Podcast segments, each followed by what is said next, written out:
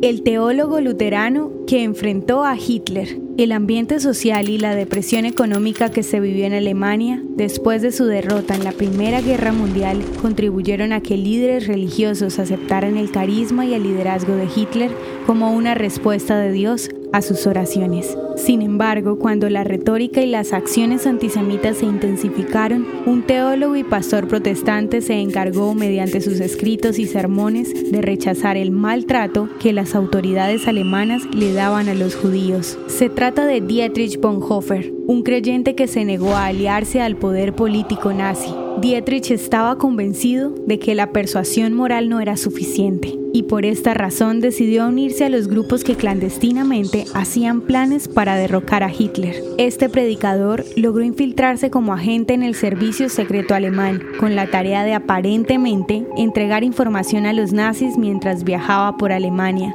pero la verdad es que durante este tiempo se dedicó a ayudar a los judíos a huir del país. Dietrich viajó a los Estados Unidos en 1939. Allí fue recibido como conferencista. Sin embargo, en una carta enviada a su colega Reinhold Niebuhr, concluyó: He cometido un error al venirme a Estados Unidos. Tengo que vivir este periodo difícil de nuestra historia al lado del pueblo cristiano de Alemania. No tendré derecho a participar en la reconstrucción de la vida cristiana después de la guerra, sino comparto las dificultades de este. De esta manera Dietrich volvió a Alemania, donde continuó su trabajo en contra del nazismo. Estando allí, se descubrió su papel de conspirador y la ayuda que ofreció a los judíos, razón por la que fue encarcelado por los nazis. El 9 de abril de 1945, a unas pocas semanas de la rendición de los alemanes, Dietrich fue ahorcado con otros seis miembros de la resistencia. El doctor del campo de concentración de Flossenburg, quien fue testigo de la ejecución, anotó.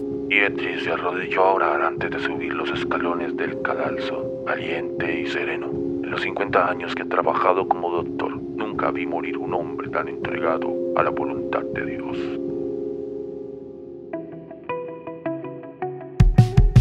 Esto es Audio Historias de Israel. Si quieres apoyarnos, recuerda que puedes compartir, guardar o comentar. Estaremos agradecidos de que nos ayudes a correr la voz. El contenido original de Audio Historias de Israel fue provisto y realizado por Philos Project.